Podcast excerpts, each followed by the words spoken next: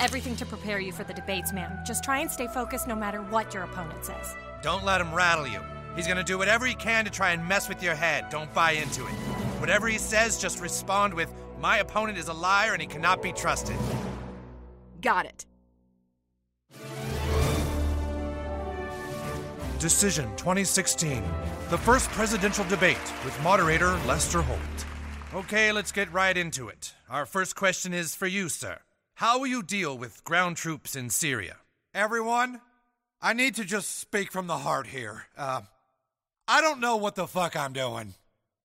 I've got to come clean. I, I had no idea I would get this far, but the fact of the matter is, I should not be president. Okay? I will fuck this country up beyond repair. I am a sick, angry little man.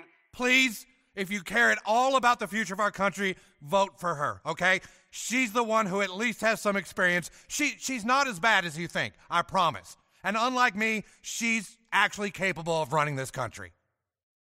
My opponent is a liar and he cannot be trusted. No! Oh my god, she is such a turd sandwich. What he is saying is simply not true. Do not believe it.